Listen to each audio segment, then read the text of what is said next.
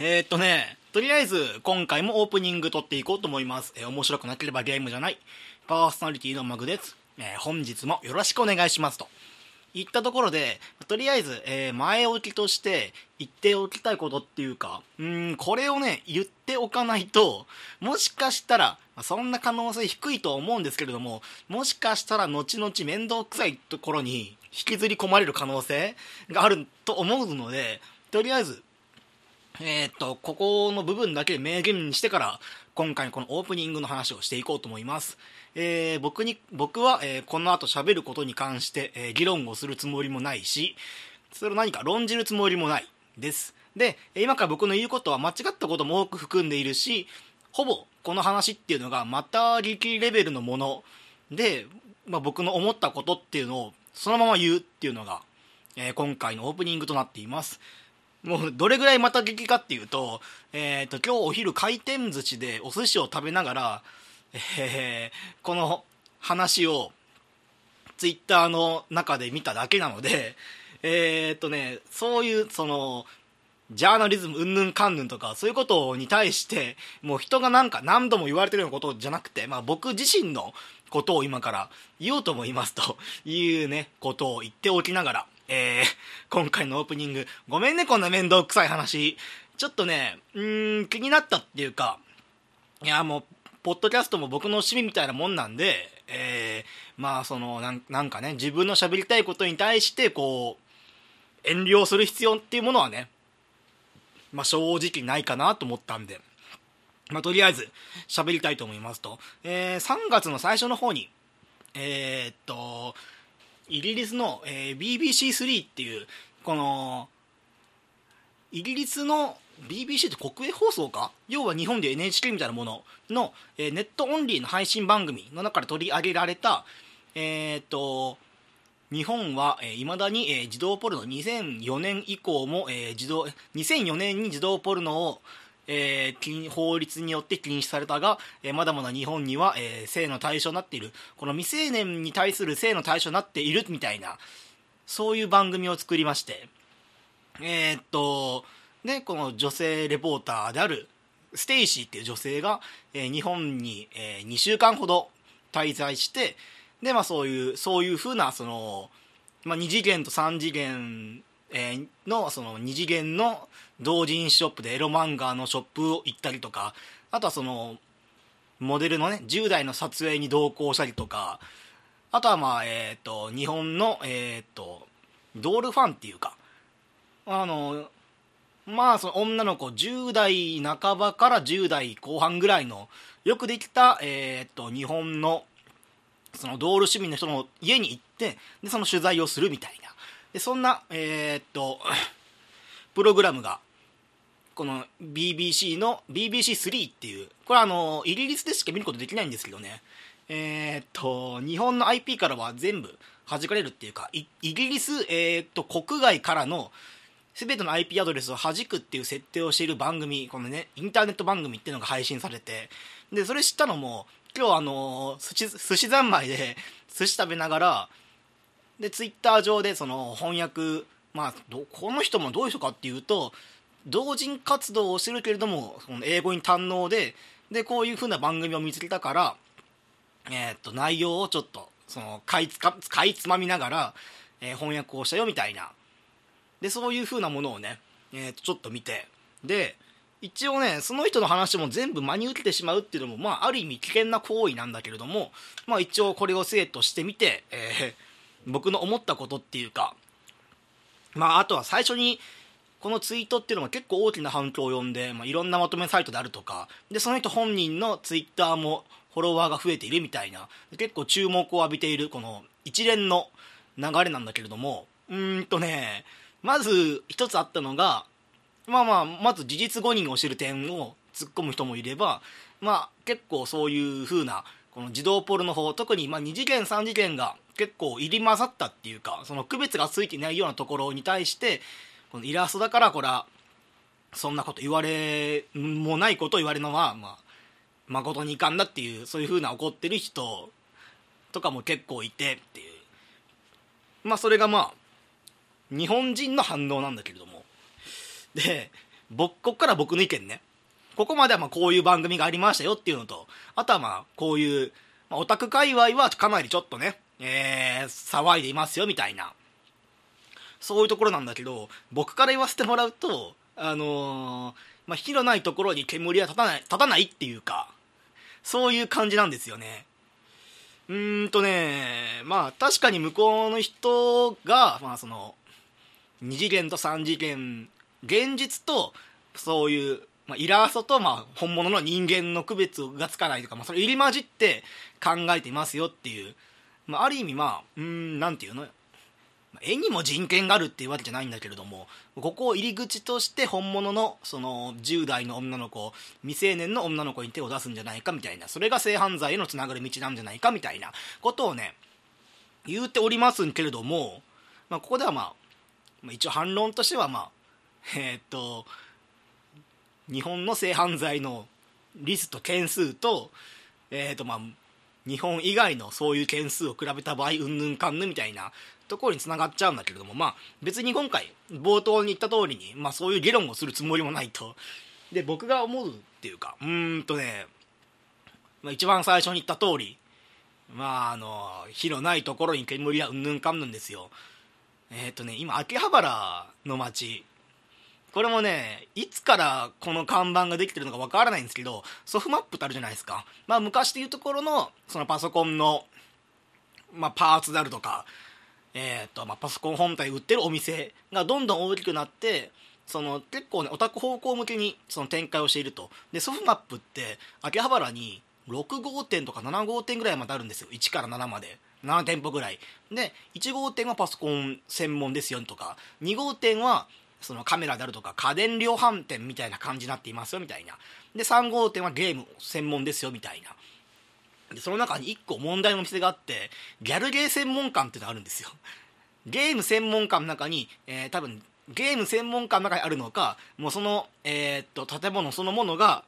ギャルゲーとエロゲーオンリーになってるのかみたいな。そういうお店があってでその店内ポスターとかじゃなくてもう国道に沿ってる道なんですよ。そのお店の外に貼ってあるその巨大なポスター。これもね結構ねいかがわしいポスターが多くてそのまあまあギャルゲーだったものとかまあその二次元の美少女のその女の子の貼ってあるものがまあ僕の言った当初はそうだったのが最近になって際どいものが出てきたぞっていうイラストではなく文字で、えー、お兄ちゃんキスの準備は大丈夫、えー、お兄ちゃんエッチの準備は大丈夫って書いてあるポスターっていうかそのもう人の通る道に沿っても沿ってるところにそれが貼られてるんですよ。僕的にはもう大問題だろそれっていうダメでしょっていう。てかよくあのイギリスから来た、えー、ステイシーがいるところっていうかその来ている、えー、来日してる期間に見られなくてよかったよっていう。むしろその近親相姦になるとかっていうのはそあっちの国ではクリティカルにやばいことなのがその文字の情報としてそのお兄ちゃんのその準備はいいみたいな。これはなんなんていうかねあの本当にその嘘を、まあ、嘘も言ってるし、まあ、事実も言ってる半分半分みたいな半々っていうのがあるんだけれどもそのなんていうの？ダメでしょっていう。さすがにそのポスターは一線超えてるっていうのを思ったね僕は、まあ、そういうお堅い話を。ちょっとねあの後悔もしてる今も。うああこんなこと喋んなきゃよかったなっていうのを後悔してるんだけれども。でえー、っとねただこのステイシーっていうのがあの実は悪くない人なんじゃないかって思えるシーンが1個だけあって。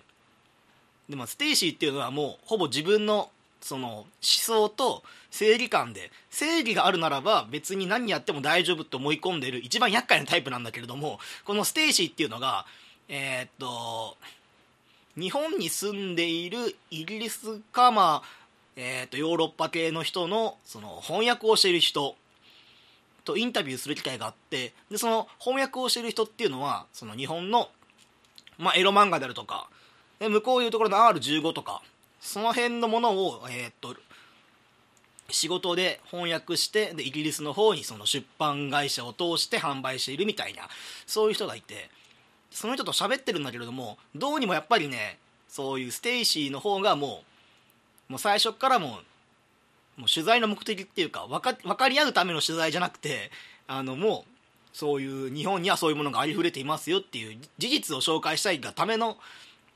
まあ、プログラムになってるから基本的にはもう議論っていうよりかはかなり平行線のまま話が進んでで結局最後には、えー、私たちは分かり合えないわっていうことでその取材のシーンが終わるんだけどでも、えーと、その取材のシーンの終わる最後にはちゃんとなんだろうねあの握手をしてっていうかその分かり合えない相手でもそのちゃんと握手をしてその取材に、まあ、出てもらったことの経緯を表してるっていうシーンとかを見てると案外この人って悪い人なのかみたいなことも思うってい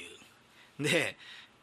ステイシーのことをその、まあ、こういう一連の流れがあったからなんだこの女はっていうふうにその怒ってるオタク界隈もいるんですけどうんとね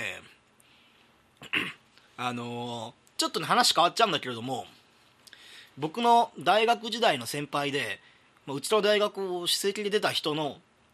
言葉なんだけれどもこの人もまあ面白いエピソードいくつかあるんでなんかまた機会があったらこの人のお話っていうのも、まあ、後々ねいつになるか分からないけれどもちょっとね紹介していきたいなと思ってますね。なんだけどまあそれはまあ一旦いいとしといて、まあ、その人の言葉にあの嫌いな人の萌えポイントを見つけようっていう言葉があってこの人はそれを実行していてでまあうちらもの大学生だったから、まあ、この大学教授には、えー、こんなもう本当その成績つけるのも辛いし話も難しいし分からないし、まあ、分かりにくく話すしだけれども、えー、この人にはこんな萌えポイントがあるから僕は好きだよみたいな。その授業を受けているもう8割9割のやつ人はもうもう嫌だとかもう えっ、と、履修書のが間違いだったって言ってる中で、その先輩だけは、もうこの人にはこんな萌えポイントがあるから、もうここだけでこの人の授業を頑張れるっていう、ある意味その物事をネガティブに捉えるよりかは、え、ー、と、ポジティブな方向に自分の心を持っていこうっていう風なことをね、僕に教えてくれた先輩で、で、今もね、僕は、えっ、ー、と、会社で働いていて、で、あの厳しい先輩っていうかもちろんその全体のことを考えて言ってくれてるけれどもちょっとね性格がきつい先輩がいてでその人が、えー、っとその今僕が携わってる業務に関して結構知識を有している人。でその人の言うことって結構正しいから、まあ、その結構そのきつい物言いでも上の人はあんまりそのその人のことをこうなんか止めたりとかはっていうのできずにほぼもうその人の独壇場みたいな、まあ、僕の苦手なタイプですね。要は。なんだけれどもまあその先輩の言葉を借りてっていうかあの萌えポイントを見つけてみようとしたところでこの人その物は物言いきついですし、まあ、結構フレンドリーには接してもらえてるんだけれどもあの、まあ、そういう性格のきつさであったりとか、まあ、業務に対しては一生懸命。だけれどもちょっと言い方がきついからその傷つく人もいますよみたいな。ところなんだけれどもこの人ね漢字がまあ弱いの。あの僕もね漢字弱いんだけど僕以上に漢字が弱くてえー、っとある時にそのこの問題についてどう思うかっていうのを、えー、テキストでまとめてでそれをその人に送ってで結果その人がえーと、パワーポインターに落とし込んでみんなで意見交換をしましょうみたいなそういう場があって。でその人が司会でやっていたんだけれども、えーと、スライド30枚あるうちの、えーと、10枚ぐらい3分の1ぐらいで、えー、と漢字の間違いで読み方をしているっていうところがまあ可愛くて、え、この1点だけでその人のことをその言ってることも正しいしね。あのやってることも正しいからついていこうっていうちょっと離れかけていた僕の心がその漢字が苦手っていうもうある意味もう萌えポイント。しかも場もね冷え切っててあの会議っていうかそのうちらが集まってその意見交換をしましょうという会もかなりあの冷え切ってる中もう今から何が起こるんだろうと、まあ、戦々恐々としてる中でその漢字の読み間違いがあったりとかしてで読めない漢字に対してちっちゃな声で誰かがそのこれはこう読むんですよみたいなことを言ってでその正しい読み方をしてくれてでまた話が進むみたいな。そんなところがねまあ可愛くてもうそれ見た途端に僕はこの人についていこうっていうことを思ったんだけれどもでステイシーの萌えポイントを探そうと。まあ、いいところとしては、まあ、その自分の持った正義感で物事を動いていると。でそのこれいいことか悪いことか分からないけれども自分の心情を変えないみたいな。ただまあ悪いこととしてはあの盗撮を含んだ取材スタイルをしてるとかえー、っとあとはまあその自分のその考えとかを変えずにもう番組がこう取材の段階から番組の着地点が決まってるからまあ、そっちの方向そっちの方向に話を持っていこうとするとかそういうところが悪いところなんだけど一点でこの人ファンタジーの世界に生きてるなっていうかこれはあの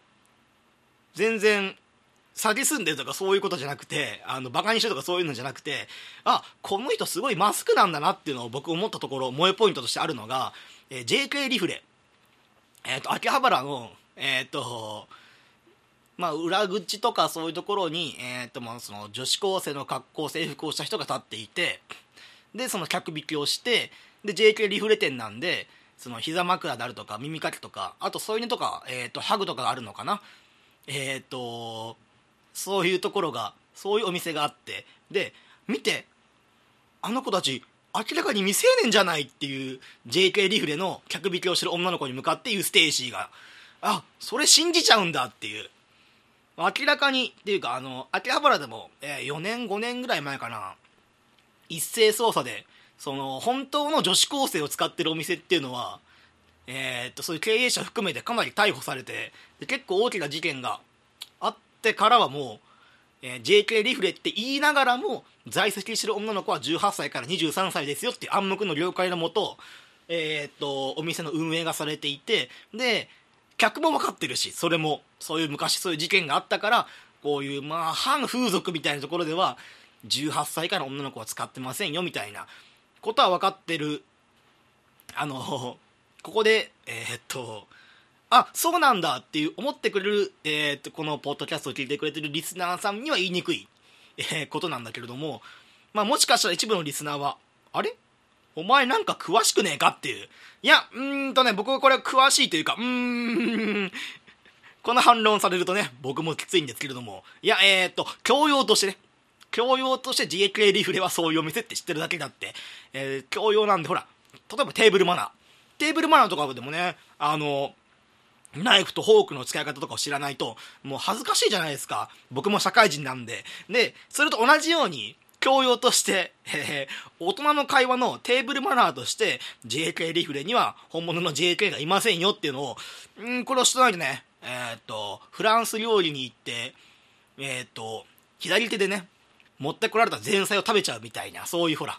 不始末をしちゃう可能性があるから、右手はね、あの、不浄の手って言ってね、まあ、インドではヒンドゥー教あたりがね、えっ、と、右手はその、お尻をケツ、えっ、と、お尻をケツってなんだ？混乱してるな。お尻を拭く手で、不浄の手って呼ばれているから、右手でね、そのなんとかを掴むと怒られるけど、えー、ヒンドゥー教ではその左手を、その、使って、その物をね、取って、素手で食べましょうみたいな、そういう、ほらもう教養が溢れてるから、ヒンドゥー教のことも知ってるし、JK リフレでは18歳以下の子は在籍していませんよとかも知ってるっていう。これでみんな騙せたかな。あ、なるほどみたいな。あヒンドゥー教では右手が不動の手で、左手の方では JK リフルは18歳以下の子は働いてませんよってことを示してるんだなっていう、僕じゃない、ヒンドゥー教が悪いみたいな、そういう、ホラーも敵を増やした。もうこのトークね、僕の、僕の混乱してる脳でやってるから、あれですけれども、えっ、ー、と、後日これ配信された後に聞いて、僕が聞いた後に絶対凹む類のトークだからね。なんかこのポッドキャストで、そういうふうな宗教観とか政治とか、あとこういう、反感を呼びそうな話って基本したくないけれども、なんかね、今日は、口に油が乗ってる。口に油が乗ってる？えー、口がね、軽くなっちゃうのか、軽くなっちゃったのかなっていう、軽くなっちゃっちゃっちゃっちゃかなっていう感じなんだけれども。で、ステイシーは、JK リフレを、マジで女子高生が働いてると思ってる。これがね、可愛いの。ステイシー。ステイシーね、あの、決して、あのぶっちゃいくなわけじゃないのよ。ぶっちゃいくなわけじゃ。結構、まあ、25、6ぐらいかな、あの感じだと。もしかしたら30いってるかもしんないけれども。えっ、ー、と、そんな感じの、ちょっと華奢なね、細身のお姉さんが えー、っとまあレポーターとしてそのこの問題に取り組んでるんだけれどもステイシー JK リフレは女子高生はいないぞ。あれはコスプレ。ステイシーも可愛いなと思ってその瞬間に今まで僕もなんだこれはみたいな。あの嘘も多いしみたいなことを思ってたんだけれどももうこの瞬間にどうでもよくなってまそもそもこの BBC3 っていうのがえー、っとイギリスの国民しか見れない番組でしかもネット配信の特に人気のないプログラムっていうのをまあ後情報で知ったおかげもあっていや別にまあいいかなみたいな。うん。もうこのステイシーの可愛さを知ったから俺はいいやっていう。であんまりね BBC3 のこのステイシーの番組っていうのも、まあ、BBC3 自体がそんなになんかイギリスの国民からもあんまりね評判が良くないっていう情報も込みで知ってるんで、まあ、こういう風な報道番組を作ってるその番組っていうかそういうチャンネルなんかなと思っちゃってあんまり多分ね本気で見てる人っていうのも少ないかなって思った。おかげもあってなんかまあいいやこの問題っていう。なんかそんなにねカッカカッカ怒るほどでもないなっていう。ただまあ火のないところに煙はなんとやらっていうこともあるんで本当になんかそのオタク活動っていうのもね、まあ、僕もオタクだけれども市民権を得たもののみたいなあんまりその過激なものをまあよくあるのがそのコスプレのコスプレじゃねえや、えーと、コミックマーケットの手先とかでその結構肌色色の多いイラストの手提げ袋を持ったままコミケの会場を離れてで普通の交通機関を使うことっていうのは僕もそのいくら市民権を得たからって言ってやっていいことと悪いことっていうのはあるよっていうのを思っちゃいますよね。それと同じようなものなのかなと思っちゃって。えー、まあ、結論としてはステイシーは可愛いっていうのと僕は JK リフレに行ったことはありませんっていうことをねこれだけはしっかり言わないと。これだけは。えお前 JK リフレ行ってんのって話になっちゃうとこれまたねえー、っと話がおかしな方向に行っちゃうんでここはもう一旦逃げましょう。えー、オープニングの後、オープニングじゃない、えー、ジングルの後、えー、ゲームの話していきたいと思いますと。できればね、みんな、えー、この話の後なんで、もう2、3分ぐらい聞くのやめて、ちょっと休憩してもらえます僕もクールダウンしたしたいんで、クールダウンした後、皆さん、えー、お会いしましょう。えー、よろしくお願いします。えー、オープニング終わりまして、えー、皆さん、えー、休憩しました？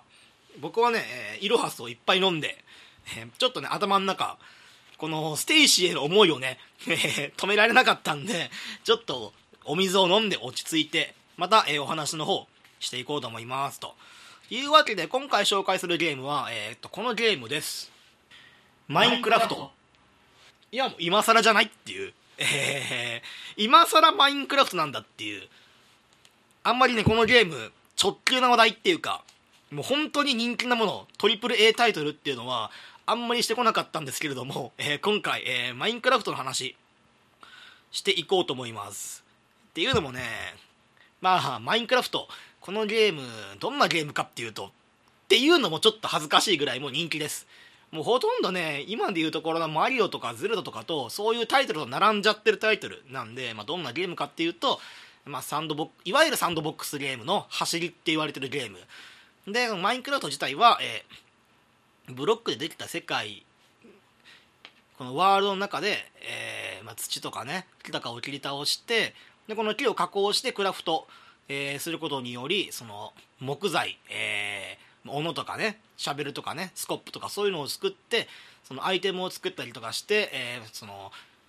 何もない世界何もないってわけでもないんだけどもマインクラフトの世界この何でも自由にえっ、とブロックの素材を切り崩すことによっていろんなものを作るゲームですよっていう、まあ、特にね目的っていうのも、まあ、一応の目的は、まあ、あるんだけれども、まあ、それが別に大きなそのこの目的を達成したからはいこのゲームは終わりとかじゃなくて終わりのないゲームなので本当も自分の好きなようにもう家を作りたいなら家を作ってでも洞窟探検したら洞窟を探検してでこのゲームの一応のエンディングとなるエルダードラゴンっていうのを倒すために、まあ、武器とかを作ったりとかしてみたいな。であのもちろん農場とかも作れるし畑も作ったりとかしてみたいなまあもう一つの自分、えー、もう一つの自分ってのもおかしいなまあそういう風な本当にその自由気ままに何でも作れるようなこのある意味この何でも作れるこの自由の高さっていうのが、えー、そのハードルの高さにつながってくるんだけれども、まあ、それもこの人気っぷりからか、えーと、高いハードルっていうのを乗り越えてまかなりその万人に愛されるゲームになった、えー、本当の AAA タイトル。今回このゲームを紹介していきたいと思いますというところでまあマインクラフト本当に人気だねマインクラフト。2017年になってもまだまだ人気。えー、この、ね、僕とね、マインクラフトなんだけれども、僕がマインクラフトを知ったのが、2009年 ?2010 年かな？えー、っと、まだね、マインクラフト、この時期のバージョンっていうと、1.8よりも前だから、まだね、マインクラフトに、今のマインクラフトと比べて、もちろん今さっき僕の言った、このエルダードラゴンっていうのも実装されてないし、えー、っと、経験値とかね、あとはそのお腹が減るっていうマインクラフトもね、まあ、ただただ、えー、っと冒険するだけじゃなくてお腹が減っちゃうと HP がどんどん下がっちゃうんですけれども僕のやってるバージョンではまだ僕のやってるじゃないや僕が初めてマインクラフトを知ったバージョンではその空腹度っていうゲージも存在しなかったですね。あとえー、っと馬とかをその人参とかを与えてあとその馬のなんだろうね、えー、手綱ですね。手綱とかをえー、っと作ってで馬を飼いならしてで馬に乗るっていうこともできなかったしあとはネザーゲート？ネザーっていう、まあ、表の平和なステージと比べてかなりその地獄をモチーフにしたようなもう、えー、と地面の、えー、と違うなネザーの半分ぐらいがそのマグマで覆われているようなそういうまさしく地獄なステージっていうのもなかったし本当にね今のマインクラフトと比べて僕が知った頃だからまあ本当もう67年前。のマインクラフト67年じゃないか？67年か？違うな。56年前だ。56年前のマインクラフトってまだそのゲームがまだ完成していなかった頃のマインクラフト。これが僕の初めて知ったマインクラフトでで僕も興味あったからこのマインクラフトっていうゲームで僕の、えー、買って2年目当時まだ2年目のこの Windows7 この CPU も i7 っていうねこの CPU が4つつながってるこのうまく説明できないけれどもこの CPU があればこのパソコンの中でもエリートですよ。i7 っていうと。もうめちゃくちゃ頭のいいお前がねこのマインクラフトっていうゲーム動かせないわけがないだろうと思って、えーと、体験版をダウンロードしたところ、えーと、全く動かないっていう。やっぱりねグラフィックボードを積んでないとマインクラフトは動かないっていうことがよく分かって。ああこんなドット絵のゲームなのに、まあ、オープンワールドとはいえドット絵のゲームだけれどもドット絵でもないか。えっ、ー、とこれなんかそういうドット絵じゃないな。えっ、ー、ともうこってこての 3D とかの描写しないゲームなのに動かないかっていう寂しい経験をした2009年ねとりあえずねマインクラフトの規模から考えてみますか。マインクラフトね売り上げからいきましょう。これね最近っていうか最近知ったんだけれどもこれ2016年の4月の記事かな。えっ、ー、と、マインクラフトがついに全世界売り上げ1億本を突破。その回帰を振り返るインフォグラフィックを公開っていう記事があって、もともとこのマインクラフトっていうゲームが、えー、っとね、インディーズゲームから始まって、で、人気を博してどんどんどんどんと、最初は Windows 版だけだったのが、Mac、Linux に対応して、で、そこからまたユーザー層を広げていって、で、えーと、コンシューマー版も配信されて PS4 と,、えーと、PS ビータ版っていうのが配信されて、まあ、もちろんパッケージでも販売されてこれ安かったんだよねこれも。2500円ぐらい。この低価格低価格からかいっぱいユーザーがついたみたいな印象もありますしね。であ違うな。プレイステーション版の前に Android 版と iPhone 版があった。Android 版 iPhone 版があってでコンシューマーにも移植されて。で最後の最後にはこれ去年ぐらいかな？2016年2015年ぐらいかな？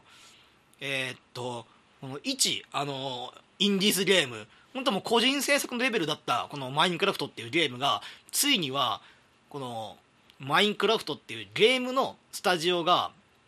スタジオごとその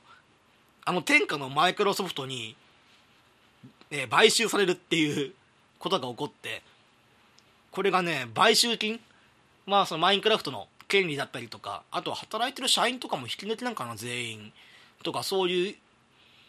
ことが起こってこの買収金額っていうのが2680億円っていうすごくない？夢あるよねインディーズゲーム。インディーズゲーム作って、まあ、ここまで売れるようなものっていうのは本当宝くじを当てるようなもんだと思うんだけどサンドボックスゲームもいろんなので出尽くされちゃったからその新しいアイデアを作るっていうのはめちゃくちゃ難しいんだけれどもでも一山当てれば最後にはマイクロソフトが2680億円で買い取ってくれるっていうこうすげえなっていう。で、えーと、マインクラフトとしてはマインクラフト2とかなんかそういうのを作りますよっていうトレーラーをねその作ってるチームが出して出していたのを、覚えてるんだけれどもいつになるか分かんない。なんか2020年とか言ってた気がする。マインクラフト2マインクラフト2だったかそのマインクラフトのアドベンチャーゲームっていうのをあの世界で表現して2020年に公開しますよ発売しますよみたいなことをね、まあ、見た気がするんだけれどもっていう。で、まあ、僕はね今回喋りたいことっていうのはこのマインクラフトの面白さでもなくでマインクラフトのその、まあ、経済効果とかそういうんじゃなくて実はね今回とある同人誌を手に入れましてエロじゃないよ。さっきのなさっきのねステイシーの流れから言うとこのマインクラフトのエロ同人誌を手に入れましてみたいなそういうのにつながっちゃうかもしれないけれどもそうじゃないそうじゃない。えー、っとねこれ PC ゲームおじさんっていう同人誌同人誌があってこの同人誌どういう内容かっていうとあの僕のねポッドキャストでもたびたび取り上げているこの Steam っていう、まあ、ゲームの配信サイト。でこのゲームの配信サイトの Steam のゲームを紹介したりとかあとはまあゲームにまつわるそのゲーマーなら思わずあるあるって言っちゃうようなそういう漫画をね書いた書いてあったりとかあとはそのプロゲーマーとかにインタビューをしたりとかプロゲーマーインタビューやってるじゃあったかな？ないな。ごめんごめんごめん。っていうのもあるんだけれどもその中に1個ね面白いコラム見つけましてこれはあのマインクラフトのブロックを考えるっていうコラムが載ってあってこれどういうことかっていうとマインクラフト今さっき言ったようなサンドボックスゲームでこのブロックのね、まあ、積み合わせによってまあその自然の風景であるとか、まあ、山とかね、まあ、自分で作るとしたらそのブロックを一個一個つなげてでその家を作ったりとかそういうことを表現するゲーム。なんだけれどもこのブロックの1個のブロックっていうのを考えてみましょうっていう。ほんとねこの技術とっても僕すごい好きでマインクラフトの、えー、と1個のブロックっていうのはどういうものかちょっと考えてみようっていうのがこのコラムに書いてある内容です。ちょっとねこのコラムの内容を紹介しつつなんだけれどもまず、えーと、マインクラフトのブロックっていうのはどのぐらいの大きさかっていうのをこれはねあの公式が発表していて縦1メートル横1メートル奥行き1メートルこれがねマインクラフトのブロックの1個の大きさです。でマインクラフトっていうのはまあこれもねあのー、わざわざ言うことかって思うんだけれどもマインクラフトに登場するブロックっていうのはいろんなブロックがあって まあ草とか土とかさっき言った木とかね砂とか、えーと、金ダイヤモンド、えー、ラスピーラズリっていうそういうのがいっぱいあるんだけれどもじゃあこの 1m×1m のブロックこれを現実にあったとしてこの 1m×1m の土とかその木とかっていうのは果たしてどのぐらいの重さなんだろうっていうのをそういうのをねえーと、細かく書いてあるコラムでこの重さに注目をするっていうところが書いてあるんだけれどもえー、っとねしかもちゃんとね資料とかもねあのどこから引用してますよみたいなことも書いてあってえー、っと日本道路協会えー、道路橋司法書道解説っていう本を引用すると,、え、っと自然地盤での、えー、っと砂や土の1立方メートルの重量は、えー、緩いもので1.7トン。えっと1.7トンから1.9トンまであるとされる。でこの草ブロック1つ ,1 つは2トン近くもあるのだと,、えー、と草ブロックだね要は。土とか草っていうのは 1m×1m で、えーと、1.7トンから1.9トンありますよと。えー、っとスティーブ、えー、っとマインクラフトの主人公。スティーブは、えー、これを軽々1スタックほど持ち歩くが1スタック64ブロックで驚きの121.6トン。運搬するのに2トントラックが41台必要とな必要になると。なんていう運搬能力だと。えー、っとマインクラフトね結構アイテム欄っていうのがインベントリーの中。これがね同じもの。えー、っと同じ種類のものであればその一つの道具の欄に64個まで入ることができますよっていうシステムでこれね1スタックあんまりねマインクラフトやってる時に重さっていうのを考えずにやってたからこの記事ねすごい面白かったなと思うよね。土を64、えー、土を1スタック持つと、えー、約2トン。この2トンっていう重さを持ちながらこいつはずっとねジャンプをしながらマインクラフトの世界を走ったりとか1トンの重さを持ちながら最後のエルダードラゴンと戦うみたいな。あるそんなハンデ戦。今までそのいろんなゲームの主人公がいたとして、まあ、ファイナルファンタジーの最後のボスですよ。ドラゴンクエストは最後の竜王戦ですよ。世界の半分をねやるか。この世界の半分をやるからわしの仲間になれとか。もしくはえー、っと愚か者めん。だったらお前のこと殺してやるみたいな。そんなところのシーンでいやごめんなさい。俺2トン持ってるんで今。早くしてもらえません戦うのっていう。僕がスティーブだったらねこっち2トン持ってんですよ。お前お前の城の中にこの2トンのブロック落としたのかっていう。地上 100m からこの2トンの2トンのブロックをお前の城の上に落として潰したのかお前ごとみたいな。だからさっさと始めろっていう。5択はいいんだよみたいな。ことを思っちゃうし。マリオがさ2トンのやつ持ってるかマリオが2トンの砂を持ち歩きながらピーチ姫を救うか？ホップステップジャンプでマリオさんホップステップジャンプの時に1回転するんだけれどもまあスティーブはね1回転できないよ。こいつはできない。だけれどもマリオお前は2トンの砂を持ったままホップステップジャンプで1回転できるかっていう Here we go じゃないぞお前はっていう、まあ、お前もお前で不思議なキノコを食べて、えー、自分の身長が2倍になるっていう。これもねあのさよならを教えてというゲルゲギャルゲーではね、えー、タイプムーンが作ったゲルゲーではね。このマリオのキノコっていうのは、えー、これ幻覚成分が入ってるんだよっていうことをね。もうラストシーンで言ってたような言ってなかったようなみたいな、えー、なぜ今その話になったのか全く分かりませんと。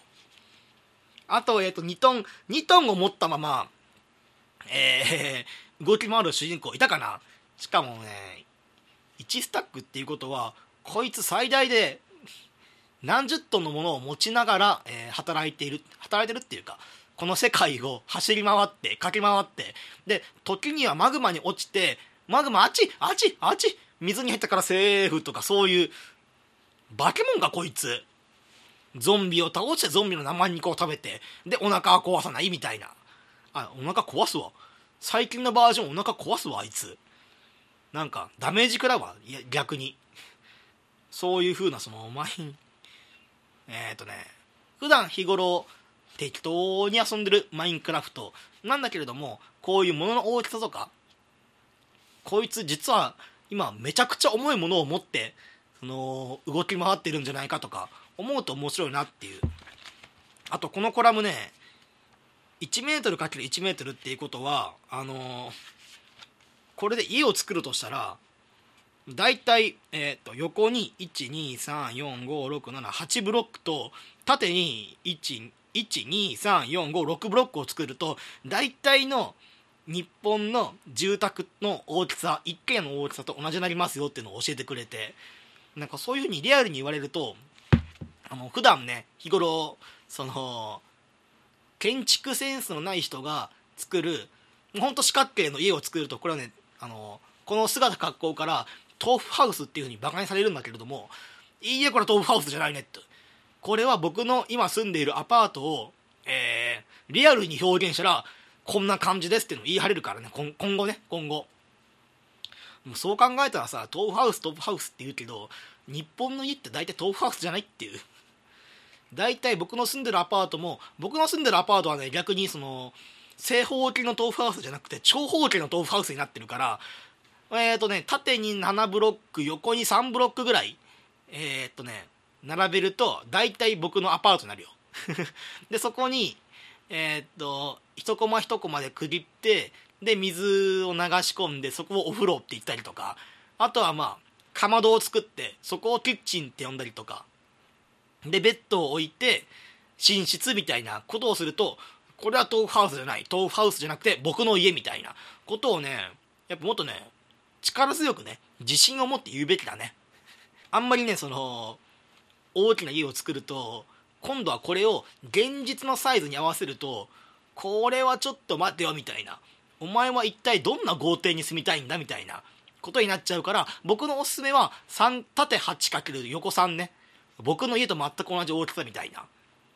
そういうのをするのがおすすめですと、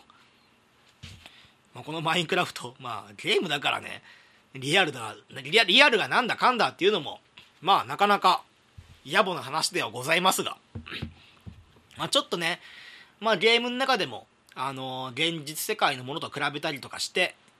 そういうところからねまずなんかこのゲームと現実っていうのを比べてみるとああなんか面白いなっていうね。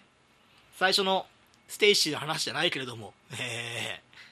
まあごっちゃにしすぎるのも良くないけれどもある程度現実とリンクさせてでそのゲームの中だけじゃなくて現実世界にもこういうこと活かせるよねみたいなことを考えるとなかなかねこのゲーム体験っていうのも、まあ、普通にゲームをやるだけじゃなくてまたね一個上のその感動であるとかこういうツッコミどころあったよみたいなこういう面白いことがあったよみたいなことを思うんでもし,、まあ、もしよろしければうーんそういう風にちょっとね視野を広くしてゲームしてみると面白いんじゃないかなと思いますと。いったところで今回もこの辺で終わりますと。えーと次回は3月の何日だ？3月の 12? 違うな12だと全然時期が違うな。えっ、ー、と3月の18日。17日17日ぐらいから配信を始めたいと思いますので、えー、また、えー、今後もよろしくお願いしますといったところで、えー、このポッドキャスト、えー、っと、ツイッターもやっております。ツイッターの ID が P が大文字 PODCAST アンダーバー GAME PODCAST アンダーバー GAME 面白くなければゲームじゃないでも、えー、っと、配信されておりますと。配信じゃないや。えー、っと、ユーザー検索をしてもヒットしますと。最近またつぶやく回数増えたかなって感じです。えー、いうわけで、えー、とまた来週もよろしくお願いします。ありがとうございました。